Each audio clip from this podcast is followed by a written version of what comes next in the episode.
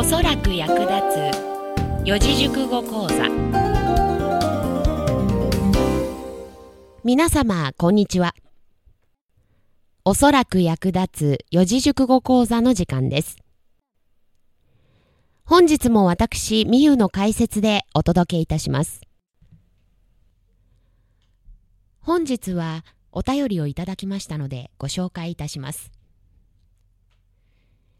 みゆさん、はじめまして。四字熟語講座、毎回楽しみながら聞いています。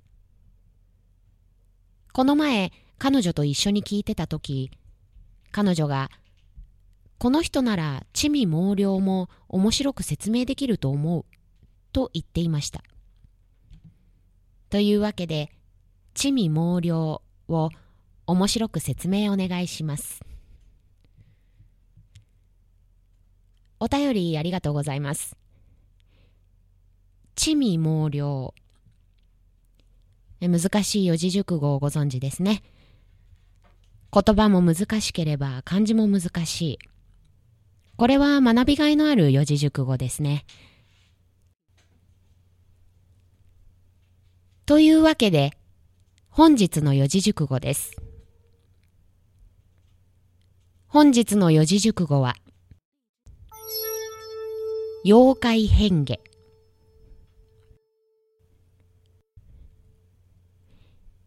緑色の小さいおっさんの妖精のよう。怪しい人を見かけたら百当番の怪しい。変態の変。化け物の化けると書き表します。人知を超えた不思議な現象や化け物を意味することから、同義語に地味猛量という四字熟語があります。それでは私の後に続いて声に出して読んでみましょう。妖怪変化妖怪変化よくできました。地味猛量の漢字は非常に難しいですので、インターネットでお調べください。それでは実際に使ってみましょう。お水の世界は妖怪変化の宝庫である。お水の世界は妖怪変化の宝庫である。みんな化け物である。私もかつてはその手の世界に身を置いておりましたが、私は化け物ではありません。おそらく。理解できましたか？本日の四字熟語が皆様の人生においておそらく役立つことをお祈りいたします。それでは皆様、ごきげんよう。さて、この番組では皆様からの貴重なご意見をお待ちしております。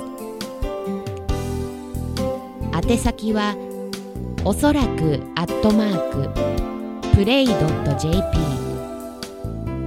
すべて小文字で OSORAKU アットマーク ray.jp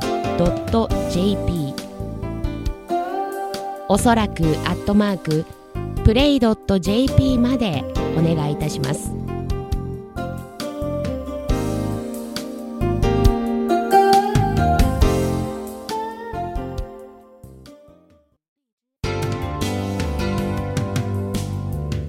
インターネット放送局プレイではお聞きの番組以外にも楽しい番組満載でお送りしています。ぜひプレイのホームページからその他の番組もお楽しみください。プレイのホームページは play.jp